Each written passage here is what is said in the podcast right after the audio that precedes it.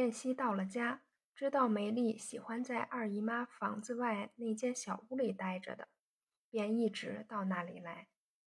一进院子，便听到二姨妈房里有两人说话，一个正是他父亲金泉的声音，连忙缩住了脚，要退回去。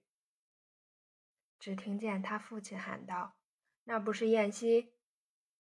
燕西听见，只得答应了一个是，便从从容容地走了进去。金泉躺在沙发椅子上。咬着半截雪茄烟，拢着衫袖，对着燕西浑身上下看了一遍，说道：“只是你母亲告诉我一声，说是你和几个朋友组织一个诗社，这是你撒谎的还是真的？”燕西道：“是真的。”金泉道：“既然是真的。”怎样也没有看见你做出一首诗来，不要是和一般无聊的东西组织什么俱乐部吧？这一程子我总不看见你，未必你天天就在诗社里作诗。燕西的二姨妈、二姨太太便道：“你这话也是不讲理。你前天晚上才从西山回来，共总只有昨天一天。”怎样就是一橙子了？燕西被他父亲一问，正不知道要怎样回答。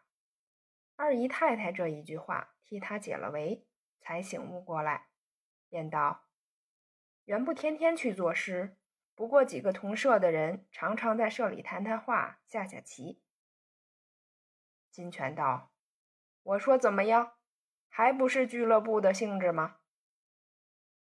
燕西道：“此外，并没有什么玩意儿。”金泉道：“你同舍是些什么人？”燕西便将亲戚朋友会作诗的人报了几个，其余便随便凑一顿。金泉摸着胡子笑道：“若是真作诗，我自然不反对。你且把你们贵社里的诗拿给我看看。”燕西一想，社都没有，哪里来的诗？但是父亲要看，又不能不拿来，便道：“下次做了诗，我和舍友商量，抄录一份拿来吧。”金泉道：“怎么这还要通过大众吗？你们的社规，我也不要做破坏。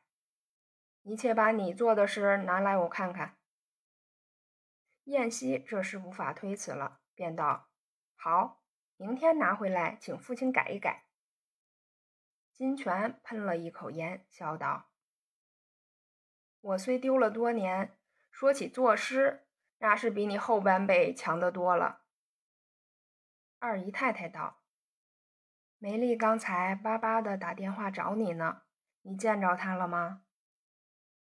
燕西道：“我正找他呢。”说着，借此缘故便退出去了。原来金家虽是一个文明家庭，但是世代簪缨，又免不了那种世俗的旧家庭规矩，所以燕西对于他父亲也有几分惧怕。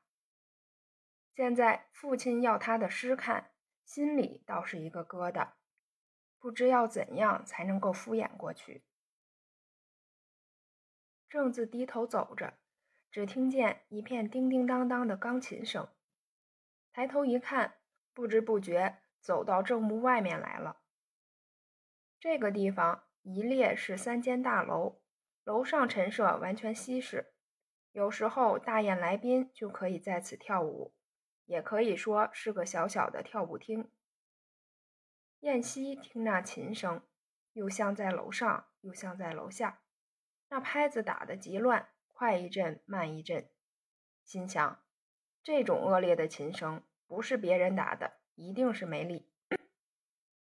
循着琴声，轻轻地走上楼，心里想着：他不能一个人在这里，看看究竟是谁。走到楼上，偏是没人，原来又在楼外那个月台上。这地方四周是杨柳和梧桐树。这个时候，柳树上半截拖着长条，正劈到平台上来。只听见有人说道：“别再站过去，掉下去了，仔细摔断了腿。”又一个人道：“你看我这样子像不像呢？”燕西听那个后说话的正是梅丽，先说话的却是白小姐白秀珠。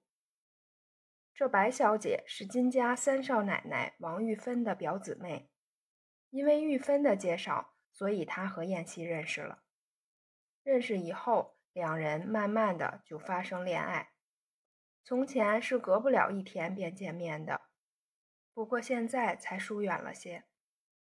这时。燕西隔着玻璃一望，只见秀珠穿了一套淡绿色的西服，剪发梳成了月牙式，脖子和两双胳膊全露在外面，背对着这面，正坐在钢琴边下。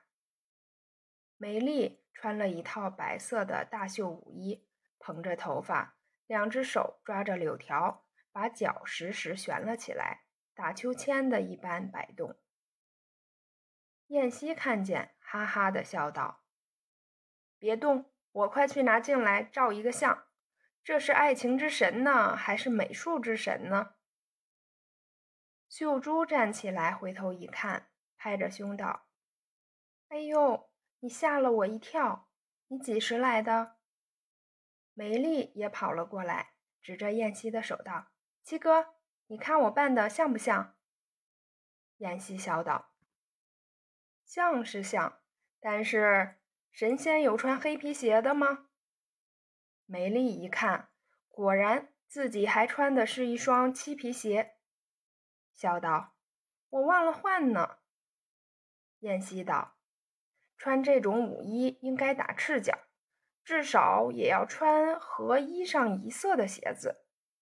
穿这样美丽的衣服，配一双漆黑的鞋子。”比老太太的小脚还寒碜呢。梅丽道：“你等我一会儿吧，我去换衣服就来。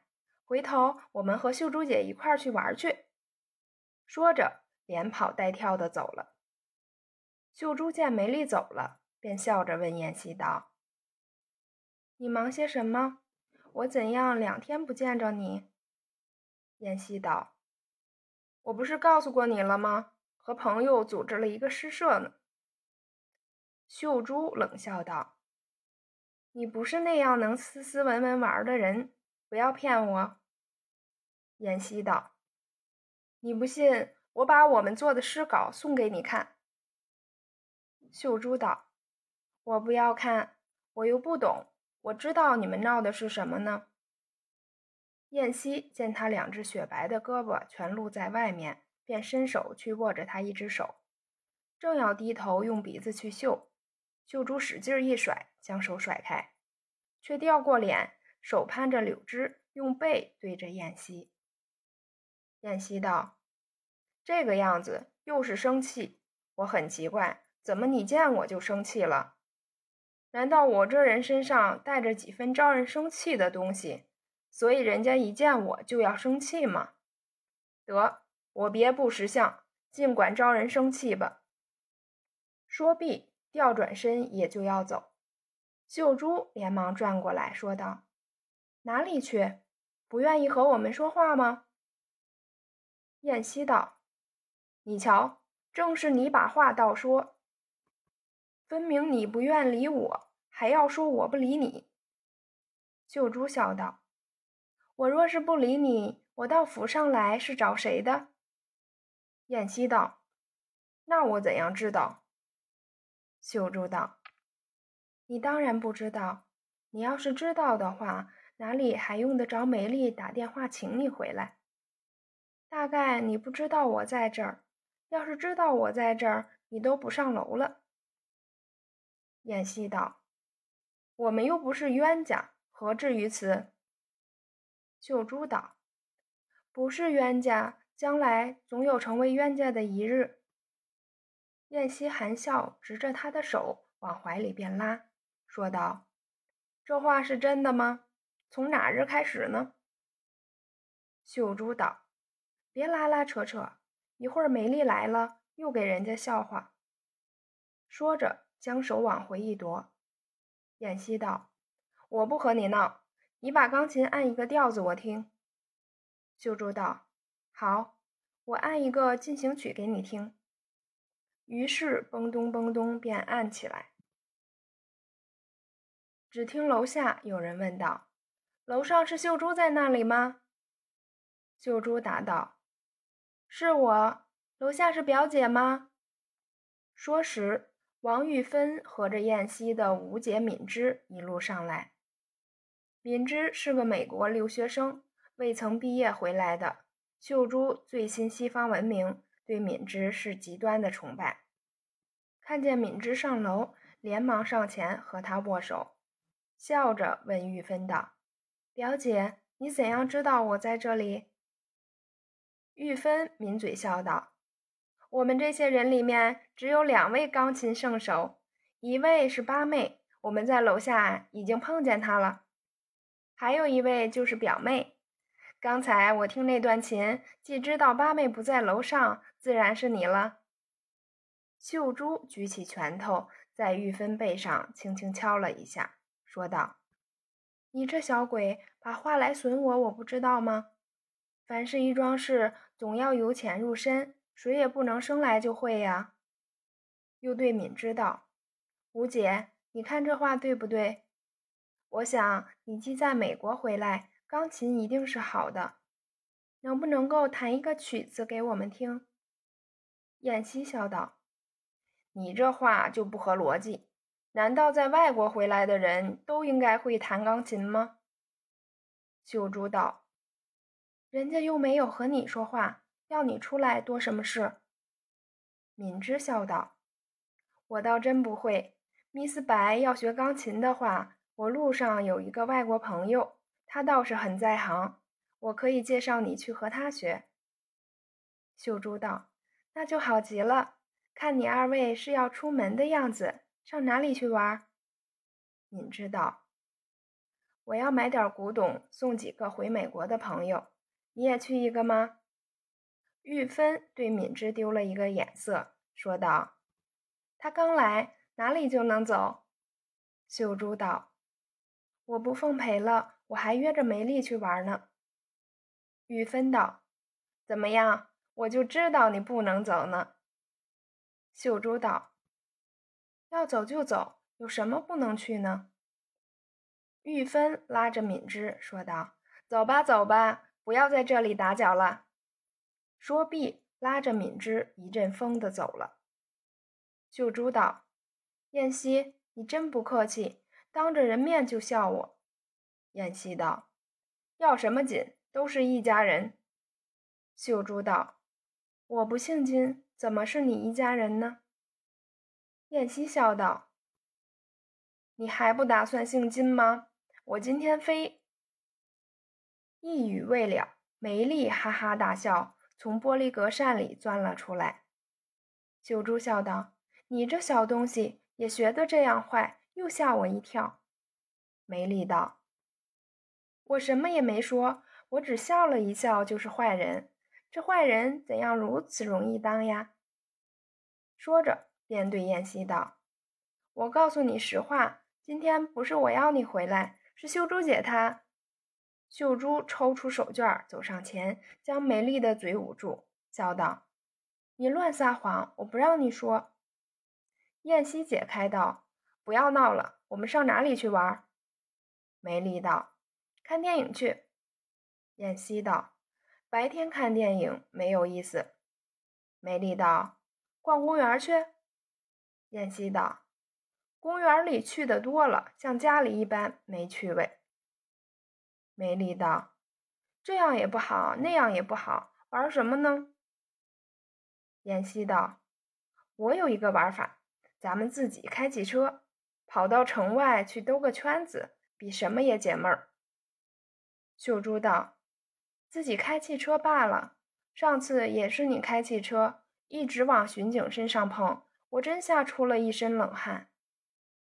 燕西道：“这样吧，车夫送我们出城，到了城那里人稀少，我们再自己开。你看好不好？”